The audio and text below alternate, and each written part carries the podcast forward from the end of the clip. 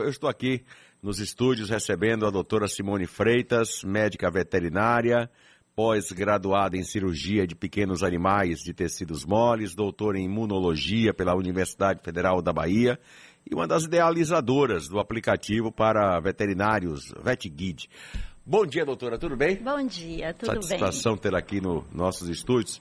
Vamos falar sobre picadas de cobra, picadas de outros insetos nos nossos pets, nos nossos animais. Vamos tentar entender né, o que fazer em caso de, de, de, picadas de cobra, de aranhas, escorpiões, como identificar casos.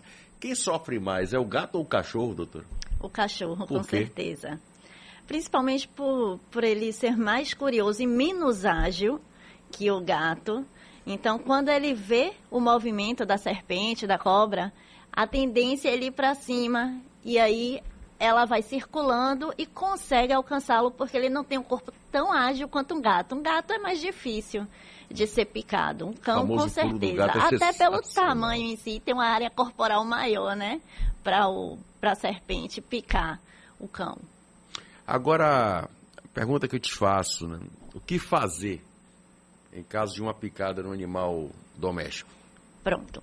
Se o tutor verificar né, ver que foi de fato, viu ali a serpente e viu que o animal foi picado, ele deve ir imediatamente para um centro de emergência veterinária para que esse animal possa ter acesso ao soro antiofídico. Porém, se o tutor não viu, não sabe qual foi a serpente, mas observou que depois de algumas horas esse animal apresentou um inchaço e tem alguma lesão, um furinho ou dois furinhos, que seria ah, né, exatamente da picada, ele deve relatar isso ao médico veterinário e levar para que se faça o tratamento dos sintomas que vão aparecendo, porque causa uma grande inflamação, causa muita dor e depois esse tecido ele acaba ficando necrosado, ou seja, morre esse tecido onde foi inoculado o veneno.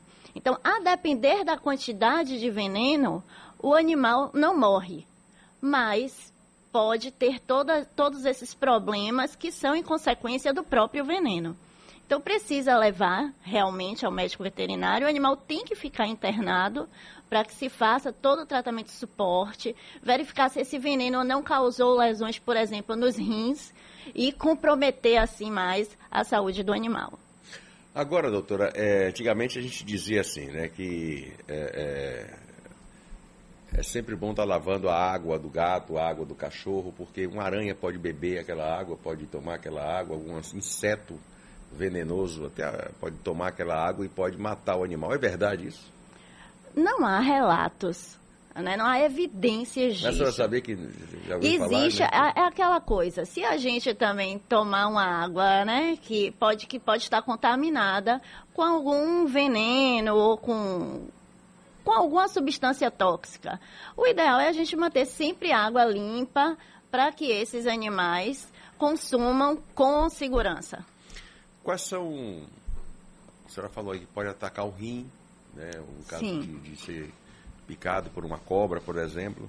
Mas quais são os outros sintomas que podem aparecer para que o tutor perceba que ele pode ter sido picado por uma serpente? O mais evidente é o edema, que é o inchaço no local onde recebeu a picada. Então, geralmente nos cães, é, a cobra pica mais na cabeça, porque é onde ele está avançando. Mas acontece também, a gente pega muitos animais com picadas nos membros. E aí o tutor às vezes não vê e depois de 48 horas está um grande inchaço. Então ele leva até o médico veterinário e a gente consegue visualizar onde foi a picada e observa outros sintomas, como, por exemplo, essa grande inflamação causa morte do tecido muscular, que a gente chama de necrose. E aí é preciso fazer um desbridamento dessa área e fazer vários curativos para que essa região se recupere. Em relação ao animal ter uma insuficiência renal, alguns venenos, né, têm toxinas suficientes para causar essa insuficiência renal aguda, que pode ser revertida assim, desde que o animal esteja recebendo todo o tratamento de suporte, há condições de recuperar.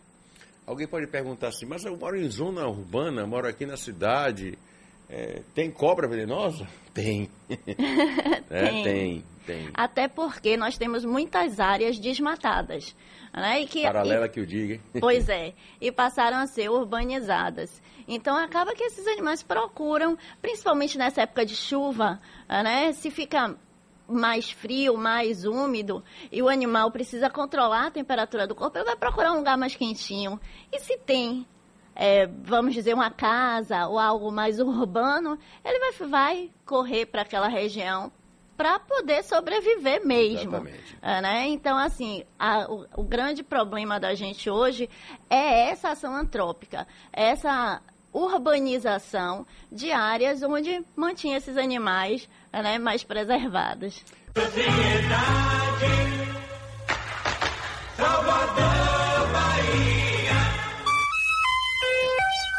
É, 8h44. Balanço geral é da galera, a galera é balanço geral.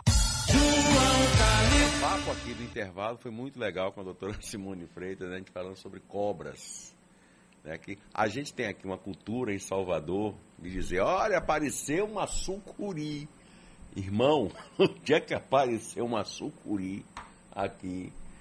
Até você some, viu? É, é morrer menino, gato, cachorro, papagaio, periquito. Eu, aquela sucuri da Amazônia, por, da, da Amazonas, por exemplo, aquela ali é. Hein, doutora? Não, ali Negócio sério, aquela ali, né? Agora eu pergunto, é, é, por exemplo, a, gente- a senhora falou sobre a jararaca. Aparece jararaca na, na área urbana? aparece, É. principalmente nessas áreas que foram construídas pós-desmatamento, aparece sim. E na aquela área ali de Lauro de Freitas, né, na região metropolitana, a gente tem uma ocorrência muito grande. É muito comum aqui na zona urbana, isso eu tenho conhecimento, teve até uma situação de uma senhora que foi picada por uma armadeira, aranha armadeira, que causa uma lesão feia. né? E ela estava realmente com uma lesão, uma lesão feia. Em caso de picadas de aranhas dessa, dessa espécie em animais, é, o que, que pode acontecer? Vai acontecer a mesma coisa que qualquer outra, é, outro contato com toxina. Então, o animal sempre vai apresentar sinais de que está intoxicado. No caso do animal apresentar qualquer alteração, seja vômito, seja dor intensa, seja é, convulsões, tem que levar imediatamente ao médico veterinário, porque tratar os sintomas inespecíficos é essencial para você garantir, inclusive entender qual foi o, o animal que picou ou que inoculou um veneno nesse pet, por exemplo. Barbeiro, doença de Chagas, o animal pode ser picado? Pode. Pode, pode E pode sim desenvolver, Desenvolver a a doença. Inclusive passa também a ser um reservatório, ou seja, Um hospedeiro? Pois é, ele passa a ser um, um reservatório do tripanossoma e aí se um outro barbeiro, né, picar esse animal e picar uma pessoa pode transmitir a doença. Então, é muito importante a gente ter um controle, né, de, de insetos, de todos os vetores que podem transmitir doenças dos animais para o homem. Como prevenir, doutora, situações assim, esses acidentes que ocorrem? Pronto. Primeiro a gente tem que evitar as áreas que são mais suscetíveis de ter, né? Por exemplo, as serpentes. Serpentes se alimentam geralmente é, pela manhã ao- ou ao fim da tarde. Então, evitar estar com esses animais soltos nesse- nesses horários. Obviamente, se a gente já vai para uma viagem, para uma zona rural, ou se a gente mora em local que foi desmatado há pouco tempo, no caso dos insetos, a gente deve ter as casas teladas, sim. Né? Por as telas para evitar. E no caso de estar com o animal solto, se for para evitar que ele tenha contato, por exemplo, com carrapatos, pulgas, utilizar as medidas preventivas, os repelentes, inseticidas necessários. Agora, em relação às serpentes, que é o caso aqui que a gente está mais falando, de fato, evitar as áreas que são, por exemplo, mais fechadas, de mata, a pessoa vai fazer trilha, leva o animal, deve-se ter o cuidado. De preferência, é até melhor evitar levá-los para as trilhas, pois assim a gente já minimiza né, o número de acidentes. A senhora falou aí sobre pastos, sobre é, zonas rurais, isso nos remete a animais de grande porte. Sim. Né? Cavalos, bois, vacas, porcos, né? Esses animais também é, correm o risco de serem Esses picados? correm e geralmente não dá tempo da gente tratar, É? né? É, geralmente o relato é assim, ó. Meu cavalo morreu porque foi picado por uma cobra, se está solto no pasto, né? Ou então, bovinos, tem muito acidente com bovinos, caprinos, ovinos. Geralmente esse animal recebeu uma quantidade grande de veneno e acaba que ele não resiste. Se o animal é um animal de baia e o tratador conseguiu acompanhar o processo, se faz logo o soro antiofídico. Geralmente, nesses locais de animais que estão em baia, que são criados de forma mais semi-intensiva, tem uma farmácia onde tem um soro polivalente que pode ser aplicado e assim evitar que o animal venha a óbito. Tem como prevenir nesses casos, doutora, dos grandes animais? Só utilizando o soro, soro. antiofídico. Lamentável, né? Que Pena, Lamentável. né? A senhora falou é, com relação ao cachorro, o local mais comum de picada é na face, Cabeça, na cabeça. né? E, por exemplo, o gato. Eu, pessoalmente, nunca peguei um gato picado por, por é serpente. danado, né? Pois é, Gato é danadinhos, né? Digamos, talvez que eles saibam o perigo que correm, né? É, os cães, sim, já peguei vários. Inclusive, com- não só com picada na, na face, mas nos membros também. E aí, geralmente, quando é no membro, o tutor não observa de imediato. E quando leva, já está nesse processo de muita inflamação, né, do tecido já morto. Então, precisa fazer curativos. E aí, a gente leva mais tempo para recuperar esse animal. Antigamente, voltando aqui também à época dos nossos pais, mães, avós, enfim, é, se dizia que quando o cachorro começa a beber muita água fora do normal, ele pode estar envenenado. Mito ou verdade? Mito. né? Mito, mas a gente não pode afastar muito eh, né, os saberes populares.